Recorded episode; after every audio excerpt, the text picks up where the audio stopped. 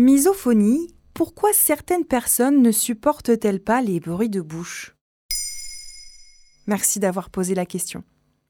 Mâcher la bouche ouverte, faire du bruit en buvant sa soupe ou en aspirant des pâtes, le bruit des dents contre les couverts, parler la bouche pleine, autant d'exemples qui peuvent hérisser le poil rien que d'y penser. Ne pas supporter ces sons est un trouble neuropsychique dont souffrirait un Français sur dix, selon Jimmy Mohamed, médecin généraliste évoquant la misophonie dans sa chronique sur Europe 1 en mai 2021. Les sons ne sont pas nécessairement d'origine organique. Clic d'un stylo, tapotement des doigts sur un clavier, tic-tac d'une horloge, ils ont pour point commun d'être répétitifs. Ils provoquent alors anxiété, dégoût et colère, voire agressivité chez la personne souffrant de misophonie. Ce n'est pas un simple agacement, comme pour la plupart d'entre nous. Le plus souvent, cette haine des sons concerne les bruits de bouche ou de mastication. Mais de quoi s'agit-il exactement?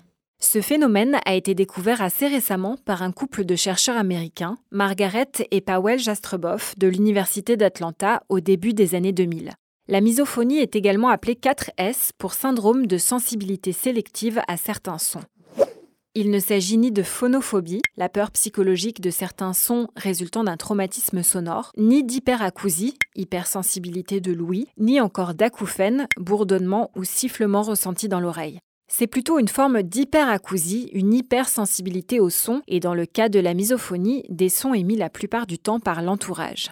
Et comment l'explique-t-on? Cette perturbation aurait une origine héréditaire liée à un dysfonctionnement cérébral. Chez les individus souffrant de misophonie, la connexion entre la région du cerveau qui traite le son et celle qui organise les mouvements des muscles de la bouche et de la gorge est plus forte, suractivée, selon une étude de l'Université de Newcastle publiée dans la revue The Journal of Neuroscience.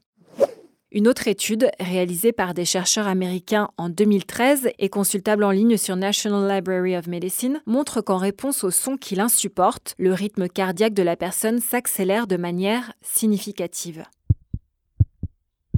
Elle cherche coûte que coûte à fuir le bruit en cause. Enfin, pour la docteure Anne-Marie Pifot, ORL et psychothérapeute en région lyonnaise, interrogée par le Parisien, la misophonie s'expliquerait plutôt par un ou des traumatismes psychiques émotionnels. Il ne s'agirait donc pas d'une maladie, mais bien d'un symptôme d'un trouble psychique.